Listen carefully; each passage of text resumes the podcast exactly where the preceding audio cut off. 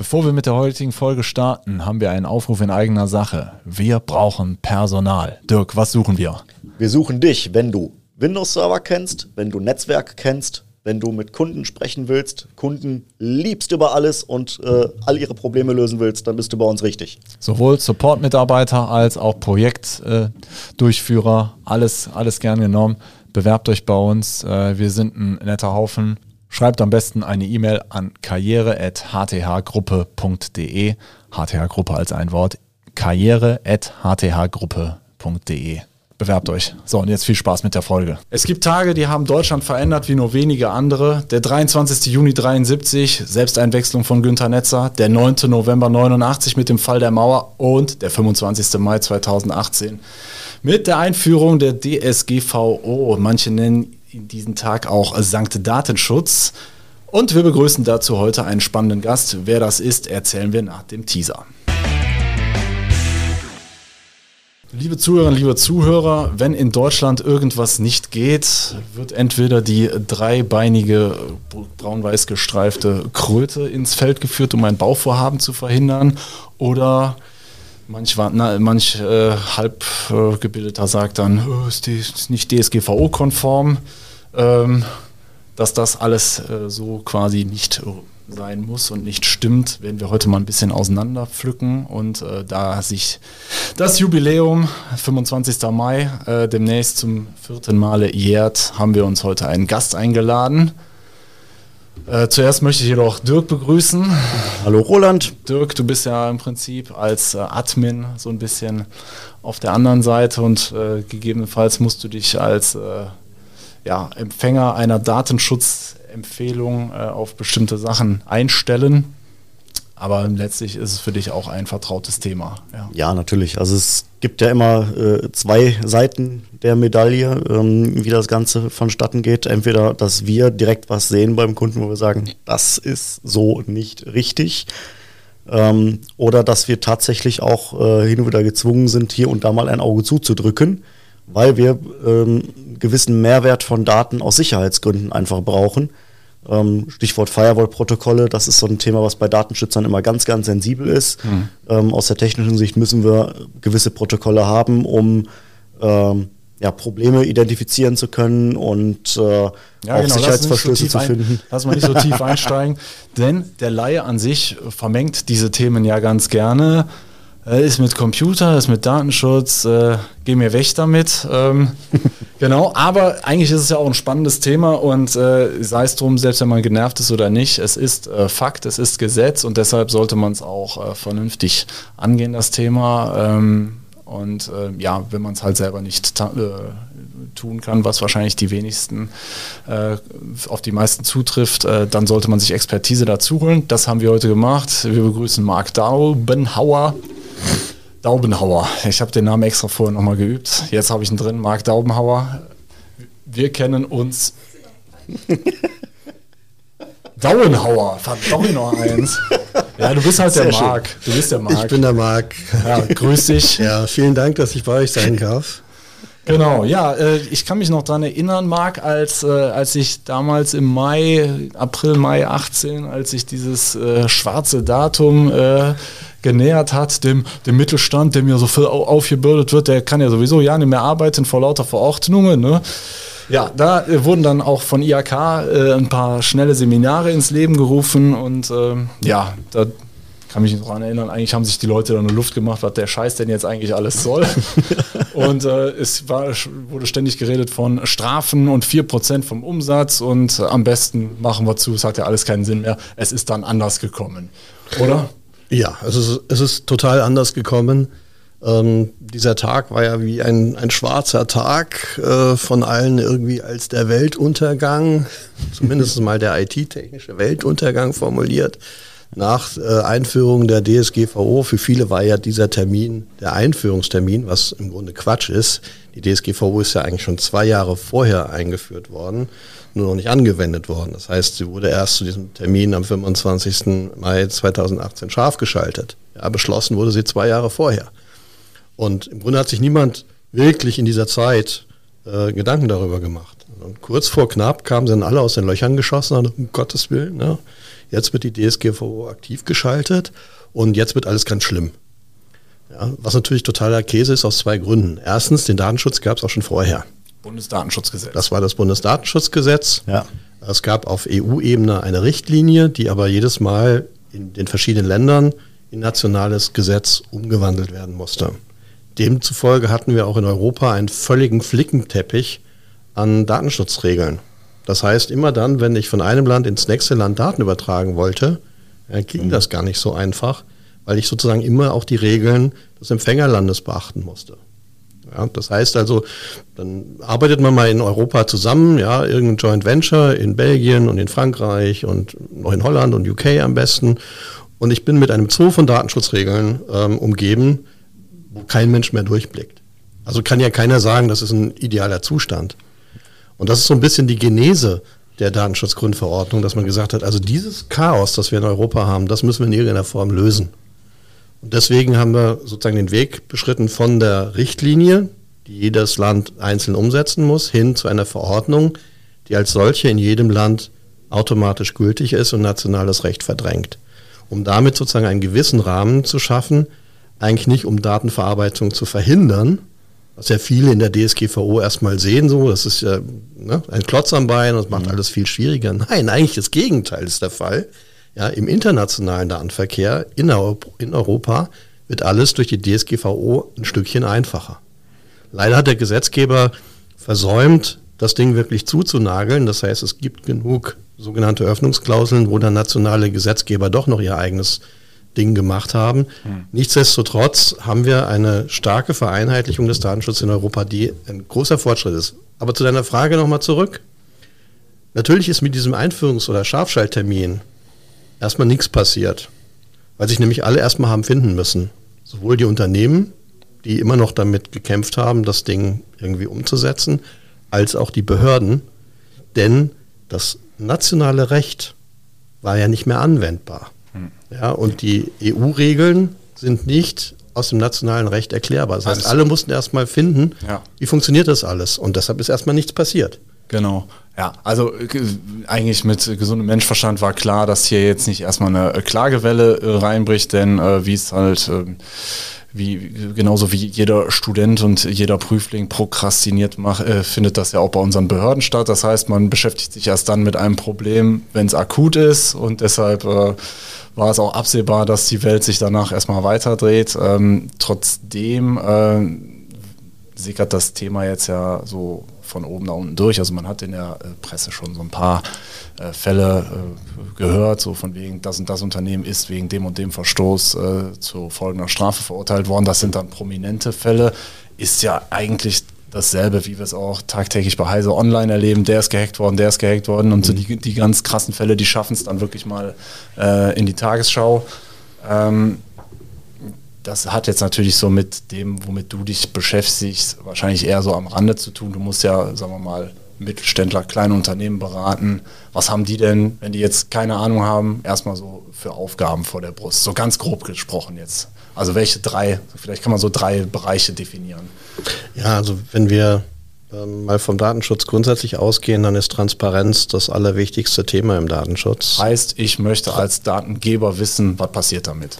Genau. Das heißt Transparenz einmal gegenüber den Betroffenen, Transparenz aber auch gegenüber den Behörden, um im mhm. Zweifelsfall eben Rechenschaft ablegen zu können, aber auch Transparenz äh, mir selbst gegenüber, um überhaupt zu wissen, was tue ich da im Unternehmen. Das heißt, dieser Effekt, dass ich überhaupt erstmal verstehe, was habe ich für Daten im Unternehmen, was mache ich mit den Daten, wo habe ich vielleicht auch unnötige Kosten, weil ich Daten sammle, die ich eigentlich ja, hinterher überhaupt genau. nicht mehr brauche, ähm, oder wo habe ich sehr wichtige Daten, die ich aber nur unzureichend geschützt habe beispielsweise. Alles das sind Dinge, die mit dieser Transparenz, die ich aufgrund der Datenschutzgrundverordnung eigentlich erstmal aufbauen muss, ähm, die mir zum Vorteil gereichen, ja, von denen ich einen Benefit habe.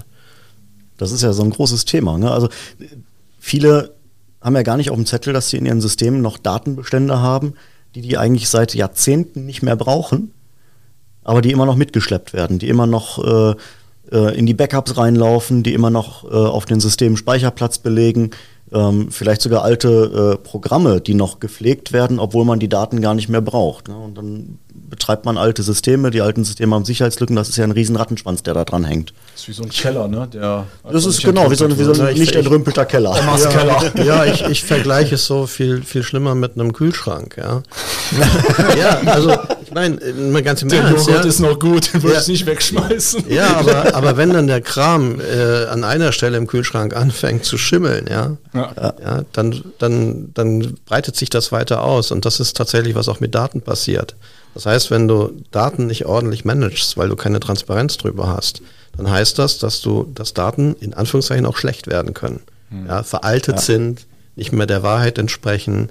Ja, wenn du sie dann aber nicht rechtzeitig auch aussortierst wegnimmst, dann stimmt deine Auswertung nicht. Dann, dann machst du Marketingaktionen, wo du Kunden, die es schon längst nicht mehr gibt, noch anschreibst, wo du sozusagen auch viel Geld versenkst in Dinge, die, äh, die überhaupt nicht mehr passen. Ja. Also man kann seine Daten Bestände sprichwörtlich vergiften mit solchen Daten, die man ja. nicht vorher aussortiert hat. Heißt also, als Unternehmer sollte ich mir immer die Frage stellen, was habe ich für Daten, welche davon muss ich unbedingt noch haben und halt so eine Klassifizierung und das im Prinzip auch wie im Kühlschrank.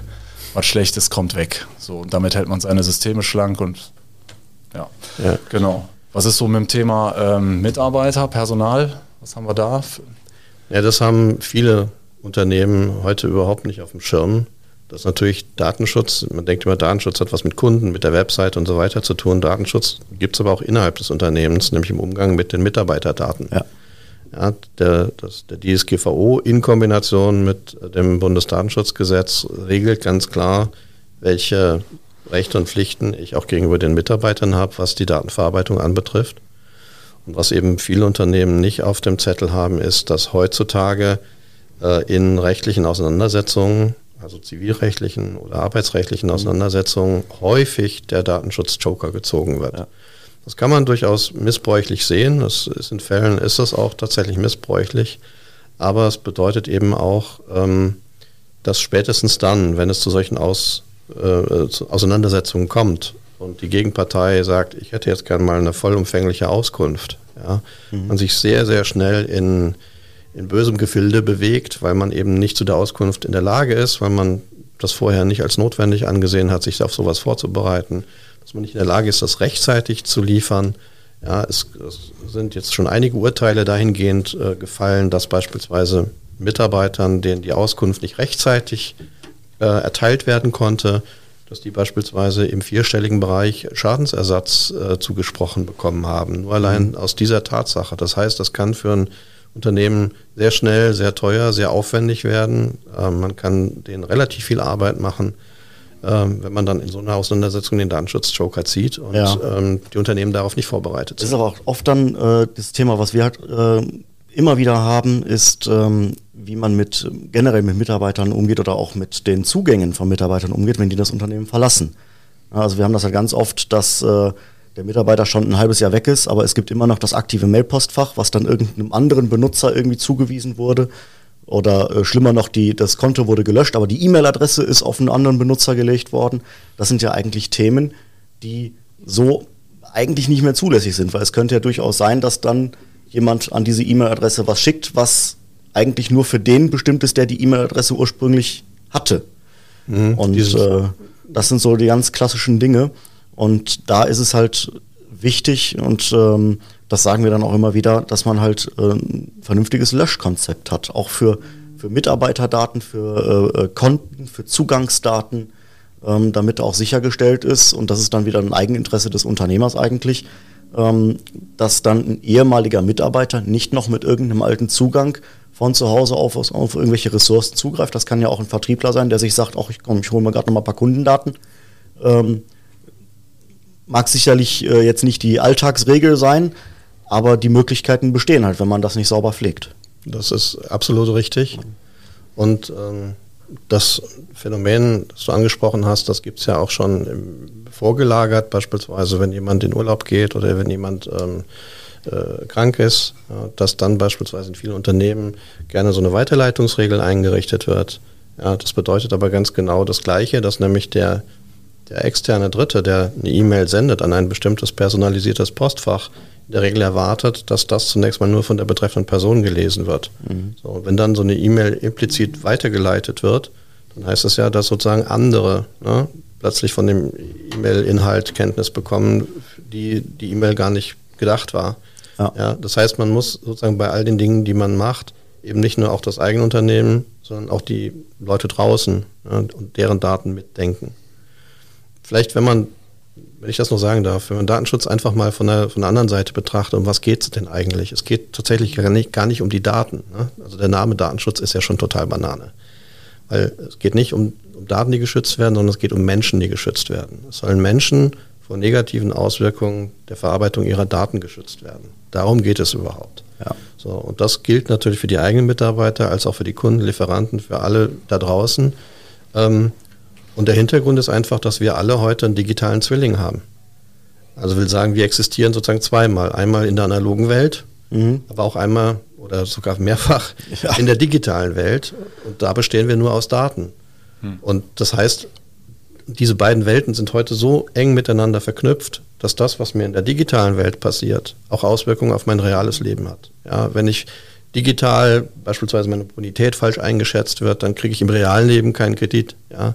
Oder wenn ähm, äh, im digitalen beispielsweise eben Daten gestohlen werden, dann kann das bedeuten, dass ich auch im echten Leben materielle Verluste erleide. Hm. Und deswegen hängt das so eng miteinander zusammen. Und das ist eigentlich der Kern von Datenschutz. Und hm. daraus kann man sich natürlich auch mit gesundem Menschenverstand auch selber ableiten.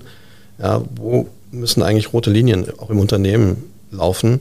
Wenn ich eben genau hier nicht Menschen in ihrer, in ihrer Persönlichkeitsrechten oder in ihrem digitalen Avatar, wenn ich es so will, auch verletzen will, ja. gefährden will. Okay. Ja. ja, also ich würde sagen, ähm, Datenschutz äh, ist ein vielschichtiges Thema. Du, wir haben das jetzt hier mal so ein bisschen angerissen. Wenn ihr als äh, Verantwortliche in einem Unternehmen, äh, in der Personalabteilung äh, seid, stellt euch immer wieder diese Frage, wenn ihr Geschäftsführer seid, äh, geht das äh, Ganze bitte von, von oben, top-down an. Und ähm, es lohnt sich auf jeden Fall, da mal Beratung hinzuzuziehen, Expertise von außen, weil ähm, das ist äh, ein so komplexes Thema, das wird man sich wahrscheinlich nicht selber aufschaffen dürfen. Und rein prozessual, Datenschutzbeauftragter ist sowieso jemand, der äh, von außen einen Blick drauf haben sollte.